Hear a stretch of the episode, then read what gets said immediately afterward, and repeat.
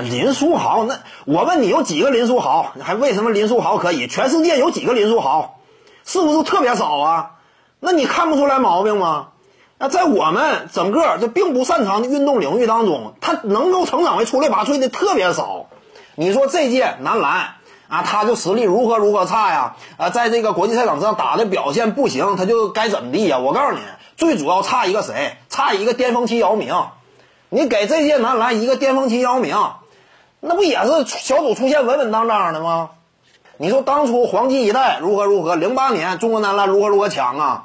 那最主要原因在哪儿？在于有一个巅峰期姚明这么一个大杀器崛起了，这么一个超级天才，在这个运动项目当中真正能够立得住的，非常罕见。放眼整个亚洲呢，这种情况都是独一无二的。你说亚洲这么多球队，呃，这么多人口，出了几个姚明吗？那不就出了一个吗？对不对？你说这届男篮呢，他你要真是给一个巅峰期姚明，也照样好使，这就是现实吗？啊，后易建联时代啊，没说嘛。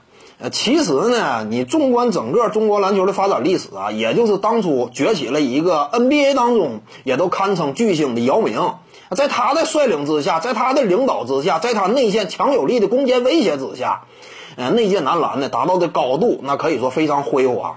但其实呢，你把一个姚明你给他抠出去之外，你再看整个中国篮球的发展历史呢，相对来说，呃，整体实力并没有那么突出，这是现实情况嘛。你说这届男篮不行，你给一个巅峰期姚明，那可能说呢，打出的成绩你也能够接受。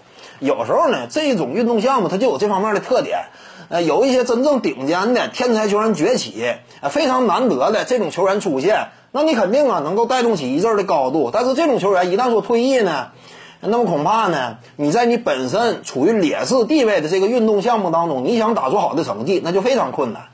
你整个亚洲来讲，你跟这个欧美强队比，那不是差距明显吗？各位观众要是有兴趣呢，可以搜索徐静宇微信公众号，咱们一块儿聊体育，中南体育独到见解就是语说体育，欢迎各位光临指导。